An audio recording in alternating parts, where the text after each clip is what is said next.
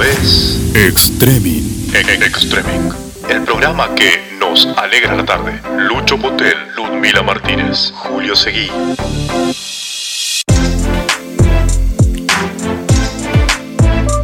Iguan. Extreming. ¿Cómo, ¿Cómo viven ustedes, Leandro, en tu familia, e- estas cosas que suceden como las del viernes? Sí, el de 9 es, es complicado, obviamente. Eh, ya es un nene que, que tiene, o bueno, hoy todo, cualquier nene tiene acceso a internet y el tema es que ya a los 9 años empiezan a entender.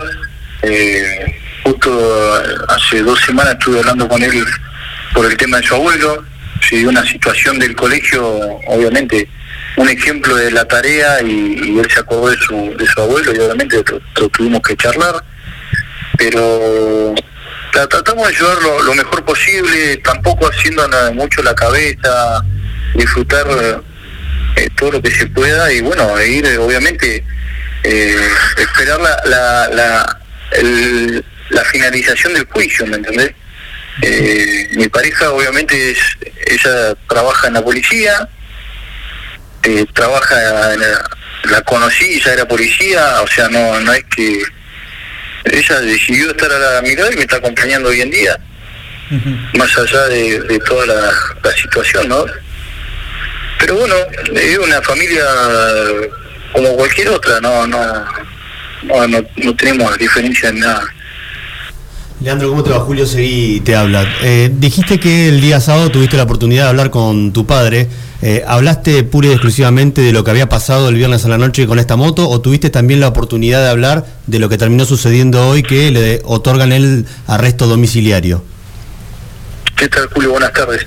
Eh, sinceramente hablamos solamente del hecho, de hablamos, como yo siempre digo, eh, puedo tener miles de diferencias con Lázaro, pero la relación de padre e hijo, eso no, no se cambia por nada. Eh, obviamente él habló, me llamó como cualquier padre se preocuparía si un hijo pasa una situación de esta. Y no, sinceramente de, de- de la noticia de hoy, no, no, él, él no estaba ni enterado de esto. Te puedo asegurar porque no, en ningún momento me dijo que estaba la posibilidad de que salga ni, ni- nada por el estilo. Yo te consultaba ayer, Leandro, eh, toda esta situación desde hace cuatro años, del momento en que tu, que tu papá queda detenido, eh, seguramente le tiene que haber cambiado la vida a toda la familia, a toda la familia. Y te voy a poner un ejemplo, obviamente que es mucho más extremo, pero el día que mi viejo falleció, eh, nosotros dos con mi hermano, una vez que volvimos del cementerio con mi mamá los tres, nos encerramos adentro de la habitación, no, que, no queríamos ver absolutamente a nadie, era como que nos mirábamos los tres y sin decir una palabra nos preguntábamos quién tomaba las riendas del tema, porque mi viejo era el que manejaba y el que guiaba a la familia en todo sentido. ¿Qué les pasó a ustedes? ¿Les pasó algo similar el día que tu papá quedó detenido? Sí, obvio, cuando, cuando detenido Lázaro el 5 de abril fue, si mal no recuerdo, 5 de abril del 2016, fue, me acuerdo, a las tipo 4 de la tarde, pasa todo el, el tema de la detención. Y, y encima nos agarró descolocado porque justo Martín había viajado con él, entonces Martín en Buenos Aires, eh, nosotros acá con yo con mi hermana y mi hija eh, Martín también era en ese momento no sabíamos en qué momento que había detenido Martín y después nos pidieron el, la WIF de la detención de los cuatro hermanos. Era era el día a día era todo muy no no no podíamos planificar nada. Lázaro detenido obviamente llamaba a cada rato y tratando de dar tranquilidad, pero bueno, uno eh, tiene esa reacción que por ahí uno hace cosas con querer- por querer ayudar y comete errores que, la hemos hecho seguramente eh, entre, entre la familia, nos hemos peleado por querer ayudar de distintas maneras, pero bueno, eh, es, nadie, es como, como siempre digo, como nadie tiene el manual de, de cómo va, va a ser la vida de cada uno, ¿no? No, no, seguro, y con una situación de esta, obviamente que no. No, sin duda, sin duda. Eh, Leandro, y en- en- durante el proceso, durante estos cuatro años, el proceso de detención de tu papá, eh, ¿cómo, ¿cómo se hace para preservar la, la integridad de, de la familia, los que quedan afuera? Lamentablemente hoy tu hermano también está, está detenido. Eh, vos sos el, el- el hombre de la familia afuera. ¿Cómo hacés para contener a tus dos hermanas y a tu mamá? En una situación familiar que obviamente no, no, no vamos a traer al caso, pero que tampoco es, es la mejor. Digo, ¿cómo haces para contener a las tres? Eh, no, claramente no es la mejor. Por diferentes maneras de pensar, como siempre digo, eh, Lázaro tiene su, su mirada porque está ahí donde está, junto a Martín, que Martín estuvo eh, afuera y ahora le toca vivir de adentro.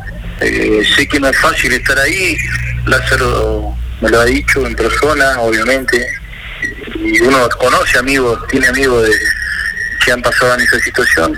Sí. Eh, y con las mujeres acá, bueno, trato de estar lo, lo más que puedo.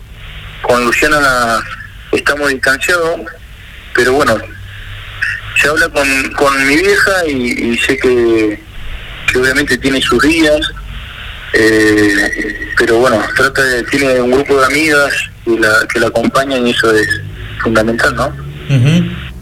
¿Y a vos?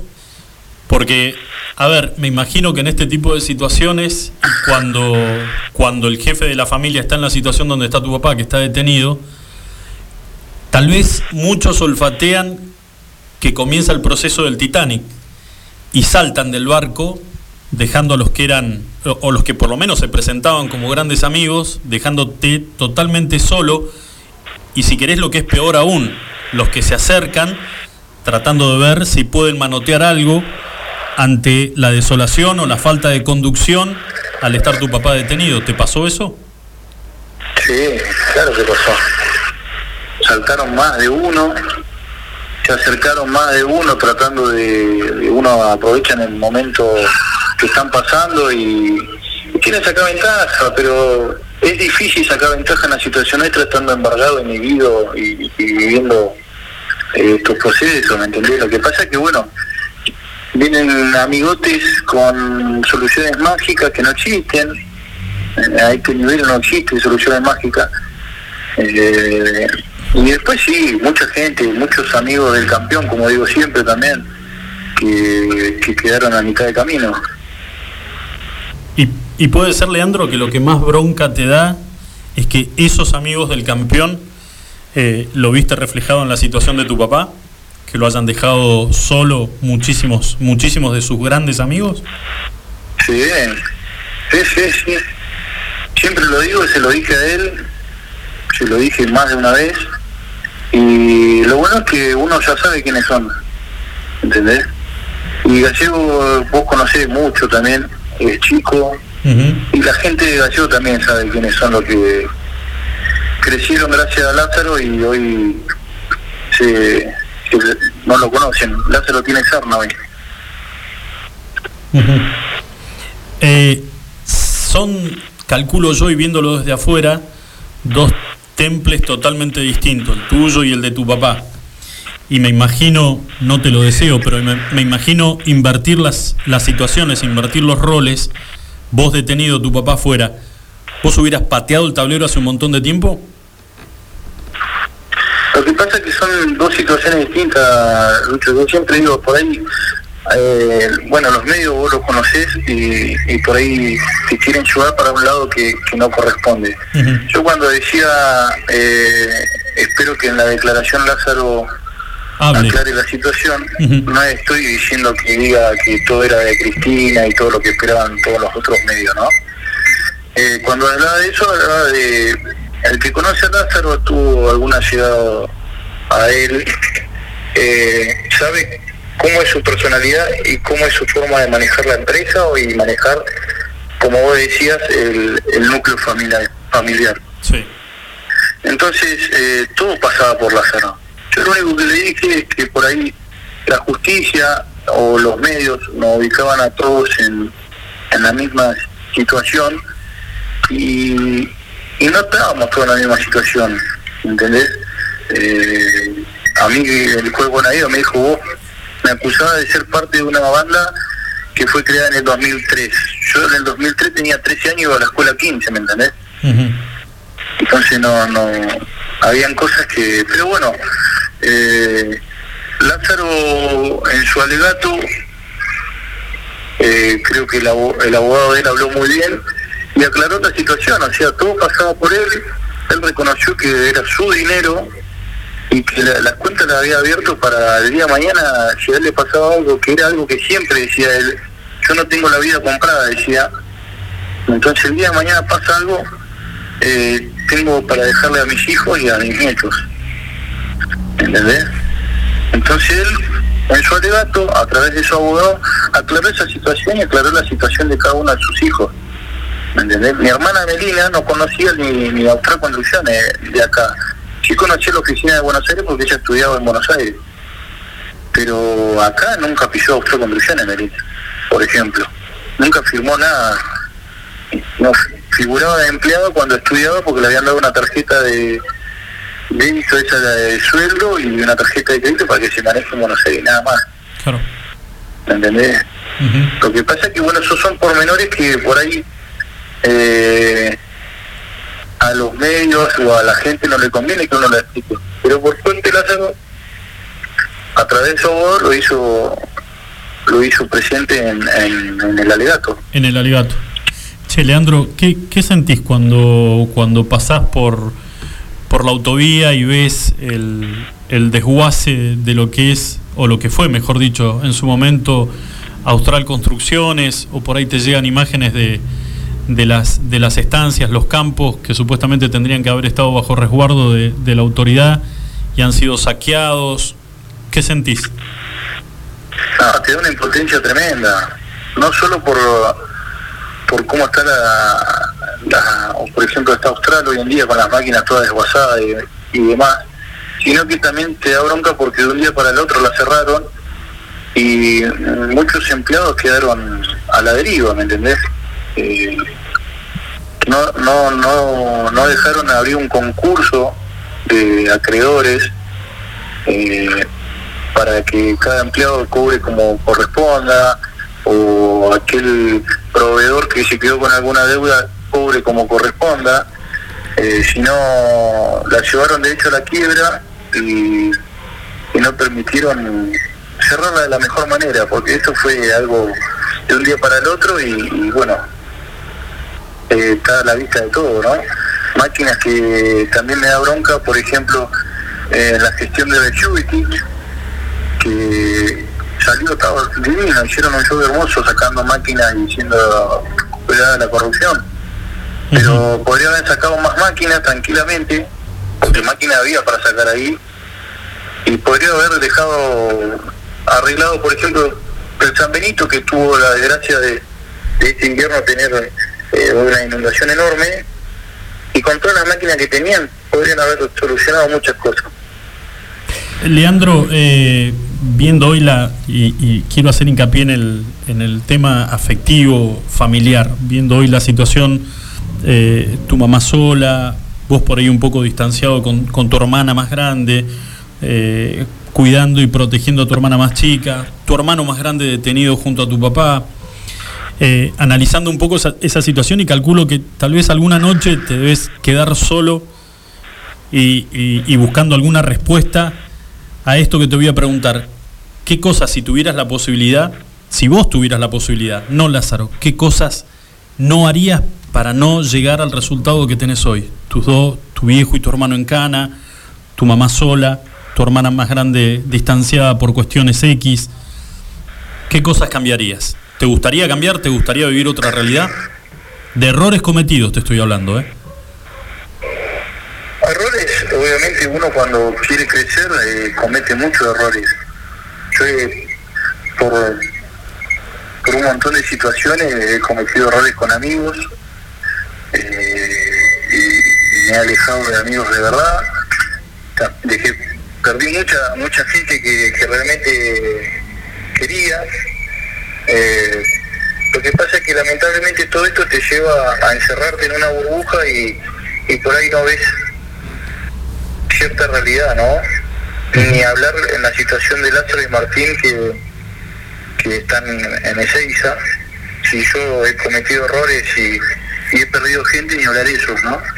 Eh, pero cambiar, no sé qué hubiera cambiado, sinceramente, porque creo que no, no, no hubo ningún...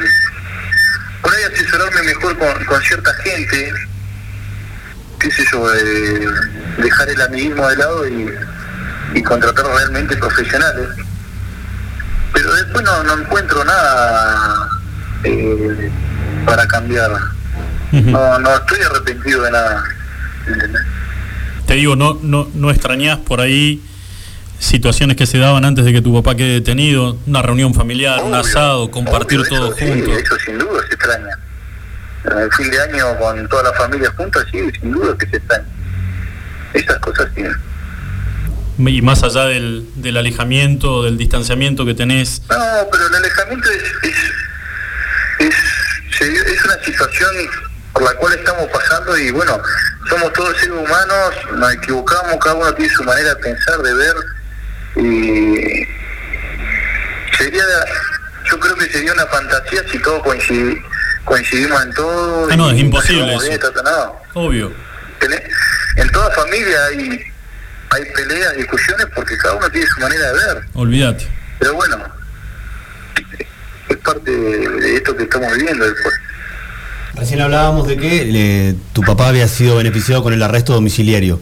¿Cómo crees que va a ser ahora que Martín se va a quedar solo ahí en Ezeiza? Eh, va a ser, desde ya digo que es duro para mi vieja, para todos, ¿no? Porque todos quisiéramos que Martín también salga.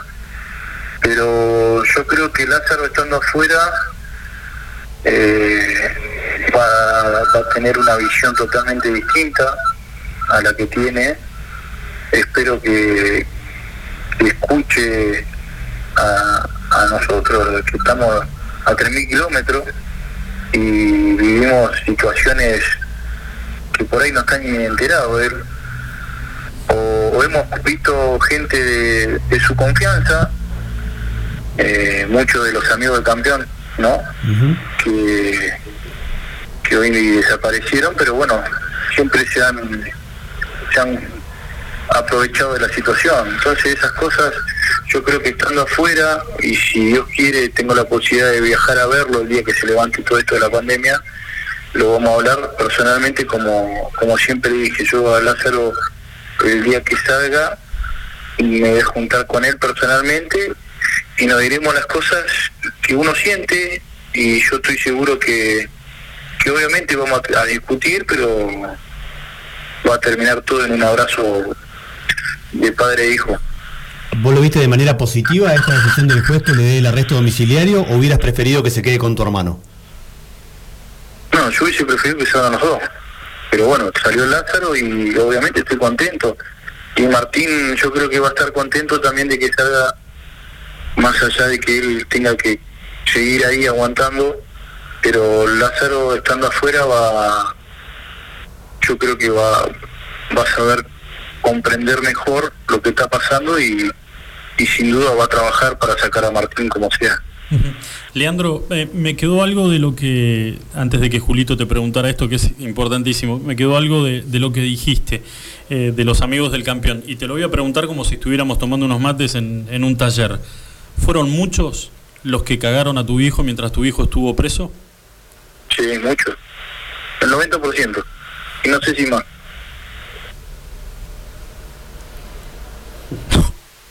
Mamita. Eh, igual, te, te voy a dar una opinión desde afuera. Hay que ser muy ambicioso y frío para querer meterle la mano en el bolsillo a alguien como a Lázaro, por más que esté detenido. ¿eh? Se, se animaron y no Eh, pensé, y no lo pensé, pasa que, era- es que no Lázaro pensé que es eran tantos. Muy buena persona. Muy buena persona. No tiene más, no es maldadoso Lázaro. Yo creo que ellos eh, pensaron que Lázaro no iba a salir. qué sé yo, yo creo que más de uno le daba ocho años a Lázaro, nueve. No, ¿querés que te diga una cosa, Leandro? Y no, y no, espero que no lo tomes a mal. muchos apostaban, primero, a que tu viejo se quebraba y segundo, a que tu viejo tal vez no salía vivo de esa isla. Sí, muchas veces. Muchas veces lo dijeron. Muchas veces lo dijeron. Calculá, te voy a contar algo anecdótico que se me viene ahora a la, a la cabeza. El día que cae el Lázaro detenido, Sí. habían tres o cuatro de su entorno, esos amigotes de campeón, que estaban comiendo un asado a la noche. Festejando que a tu papá se lo habían llevado detenido. No sé si festejando, pero que estaban comiendo un asado. Estaban comiendo un asado. Eh, ya está. Ya está. Muy, amigo, muy amigo de tu papá. Sí, compañero, uno compañero de trabajo en el banco y después de socio en, en alguna que otra empresa. Sí, Muy conocido. obviamente aparecieron algunos algunos pasacalles en algún momento. No, no hace falta, Claro, ni, no hace ese mismo. nombrarlo. Ajá. Eh, Leandro, como para ir eh, redondeando, y la verdad que... Disculpa, disculpa que te, No. ese mismo que, que mandaba a la gente a, a tocar el bombo fuera de la casa de Norma cuando estaba mi abuela todavía viva, ¿entendés? Ajá. Ese mismo. Bueno, eh, también, y, y por favor corregime si, si no es cierto, porque hay muchas cosas que son parte del folclore de un pueblo como Río Gallegos, porque por más que tengamos la cantidad de habitantes que tenemos, seguimos teniendo, eh, vi- vivimos como, como un pueblo y, y- y hay por ahí dando vuelta una versión de que mucha gente, incluido este señor, cuando comenzó a sonar el tema de que le podían dar o le podían lo podían beneficiar a Lázaro con la prisión domiciliaria, es como que la presión le bajó y muchos pensaban en irse. Eh, también la pandemia les jugó en contra, ¿no? Porque no se pueden ir a ningún lado, pero que muchos tienen cierto temor de tener que darle explicaciones a Lázaro personalmente, si es que tienen algo de valor como para poder enfrentar esa situación. Sí, yo también sé que Lázaro ha llamado mucho y no le han atendido el teléfono. No sé por qué no han atendido. Che, Yo estaré peleado, pero cuando me, me llaman lo atiendo. Obviamente. Más. Y tengo fue- muchas ganas de sentarme con él y aclarar un montón de situaciones. Claro. A ver, si, si vos no tenés nada que ver con lo que supuestamente se dice o lo que alguien piensa, te sentás y te defendés. Obvio. Si no atendés el teléfono, tenés el culo sucio. Lo dijiste vos clarito como la voz. Leandro, la última consultita.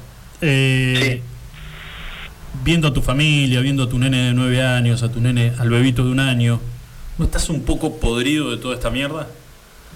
Obvio. Obvio que te podría. Mucha incertidumbre, mucho tiempo de... de- justo encima de esto de la pandemia, viste, que, que demoró el juicio y demás. Yo no veo la hora que termine el juicio. Más allá del resultado que sea, ¿eh? Vos sabés que no, no quiero que... La, Y lo aclaro... la incertidumbre que la incertidumbre de vivir este proceso aparte mediático eh, y más en un pueblo como Gallego es complicado es desgastante Vos sabés que te lo, lo voy a aclarar para que no quede como una pregunta eh, capciosa.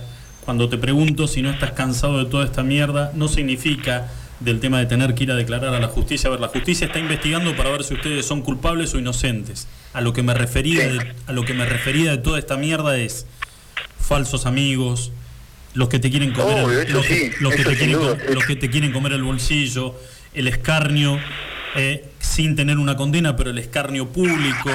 Eh, y sí, esto, sí, sí, la, el- la condena social de la gente que por ahí ni te conoce y lo que pasó el viernes, y lo que pasó el No, y viernes. la es- condena social de, de los grandes también de la grande la gran sociedad de Río Gallego los grandes empresarios locales que en algún momento también comieron de la, de la mano de Austral Construcciones y hoy te sacan la mierda Ujú. eso también Seguro que sí. Leandro, y, eh, y cuando te lo cruzas agachan la cabeza ¿eh? claro, por miedo a tener que dar explicaciones de algo. ¿entendés? Seguro que sí. Yo nunca me escondí, yo siempre anduve, hago mi vida normal, llevo a mi hijo al colegio, a inglés, voy a comprar, no, nunca me escondí. y hay otros que andan fondeados, no sé por qué. Eh, Leandro, ojalá que, que puedas juntarte con tu viejo. Digo, eh, y, y disculpame volviendo a hacer alguna, alguna comparación personal. Eh, mi viejo se me fue y me hubiera encantado poder hablar, sentarme con él, aclarar un montón de cosas y, dar, y darle un abrazo enorme, de decirle que lo quería mucho, que tal vez no, no se lo pude decir y él tampoco nunca me lo dijo a mí. Son esas cosas, viste, boludas que, que, que no, no las podemos entender, pero que nos pasan a veces a los hijos con nuestros padres. Y ojalá de corazón, ojalá que te puedas juntar con tu viejo, que esto termine como tenga que terminar, con la justicia, pero que te puedas sentar con tu viejo, puedan charlar y que, como dijiste vos, puedan terminar en, en un buen abrazo y que se pueda juntar toda la familia. Y que le hagan frente todos juntos a lo que, a lo que decida la justicia. Bueno, te agradezco, Lucho, y ojalá que sea así. Y nada, te quería agradecer por, por la charla. No, nosotros te agradecemos a vos por estos minutos de tu tiempo. Y yo te lo dije ayer y lo voy a decir ahora para aquellos que nos están escuchando. Yo no soy experto en temas legales, yo no hice seguimiento de las causas contra los BAES y me parecía que ponerme a preguntar sobre temas que están relacionados a las causas sería faltarle también el respeto a quienes son periodistas y que realmente conocen en detalle lo que es el, el, proceso legal. Sí me interesaba, y te lo dije ayer, Leandro, era conocer cómo, cómo estaba la familia, cómo vivía la familia todo esto, porque la verdad, y acá ya poniéndome como para cerrar la charla, Leandro, te voy a confesar algo. Eh, hace unos años atrás me hubiera encantado ser Leandro Báez o Martín Báez. Hoy, con una mano en el corazón, te lo regalo con un moño. Sinceramente. Te lo juro, ¿eh? Es parte, es parte de lo que nos toca vivir. A algunos le toca vivir una vida maravillosa, hay otros que le toca... Yo sinceramente admiro, hay gente que, que realmente la pasa mal, pero realmente la pasa mal. Uh -huh. eh, yo creo que, que uno más allá de esta situación eh, puede vivir dentro de todo bien y, y, la verdad que hay que admirar a la gente que por ahí eh, la pasa realmente mal. Y hablo de salud y, y hasta de hambre, ¿entendés? Obvio. Necesidades básicas. Eh, esto, lamentable, gracias a Dios, uno tiene salud y con eso se puede afrontar cualquier cosa. Leandro, un abrazo enorme y muchísimas gracias por estos minutitos de tu tiempo. Dale, te mando un abrazo, Lucho. Que anden bien. Gracias, ¿eh? Hasta luego. Pasó la charla con, con Leandro Báez. Eh, lo, lo, lo, comento ahora con ustedes, eh, que es la parte, la parte final y lo que tenía ganas de decirle, pues decía cómo abrir una, cómo abrir una, una charla con una persona y lo que significan hoy. Leandro Báez, Martín Báez, Lázaro Báez, están afrontando un proceso judicial y estas son las consecuencias que están pagando. Pero digo, hoy no me gustaría para nada, para nada llevar ese apellido. No, totalmente de acuerdo. Yo pienso igual que vos en esa situación. Ahora, es duro, es difícil escucharlo, la realidad que vive él, el estar separado de la familia, cómo cada cual tiene una verdad distinta, en realidad, ¿no? Pues si te escuchás en profundidad lo que cuenta Leandro, eh, Melina piensa de una manera, Luciana piensa de otra, Martín piensa totalmente de otra, dice, cuando Lázaro salga va a ver las cosas desde otra perspectiva, seguramente y va a tomar conciencia de lo que está pasando. Entonces, todos tienen una mirada totalmente distinta. Seguramente que al final de cuentas todos van a querer lo mismo, ¿no? Terminar todos en libertad y no sé si se volverán a juntar o qué es lo que va a pasar después. A mí es el, el poder económico, el poder político de una familia, una familia que termina destrozada y que ojalá eh, esta posible reunión de Leandro con su padre a ver, se dieron cuenta de algo, en ningún momento le dice, papá, mi viejo es Lázaro. Yo mi viejo tenía serias diferencias, serias diferencias. Mi viejo tal vez no tenía muchos motivos por los cuales estar orgulloso de mí como hijo, pero no teníamos casi comunicación y para mí era mi, mi viejo, mi papá, y él, para él yo era su hijo. Nunca le dije Lucho. ¿Entendés? Entonces escuchar que todo el tiempo te estás refiriendo a tu viejo, nombrándolo Lázaro, Lázaro, Lázaro, eh, hay, una, hay, hay, hay, un abismo entre los dos, ¿no? Que vas a saber, tal vez con esa famosa charla, eh, mano a mano, entre padre e hijo, este, las diferencias se puedan llegar a, porque no está bueno. Y, y acá hablo ya en un plano personal. No está bueno enterrarlo a tu viejo o que te entierren a vos y llevarte esas diferencias. Son al recontrapedo, no sirven de nada. Eh, vale mucho más el, el- el hablar, sincerarse, llorar si es necesario y lo que yo no tuve la posibilidad de darme un abrazo con mi viejo y zanjar las diferencias. Entonces, y vuelvo a repetir, la justicia dicta- dictaminará si estuvo bien, si está bien o si necesita que pase 15 o 20 años más en cana. Y es lo que dicen, Martín es totalmente distinto y esto no tiene que ver con que vaya a hablar.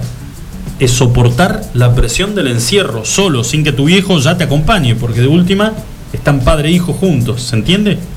Sí, claro. Situación complicada. Claro que sí. Chicos, pasó una nota. Señora nota. Esto es Extremin. E- Extreming, el programa que nos alegra la tarde. Lucho Potel, Ludmila Martínez, Julio Seguí.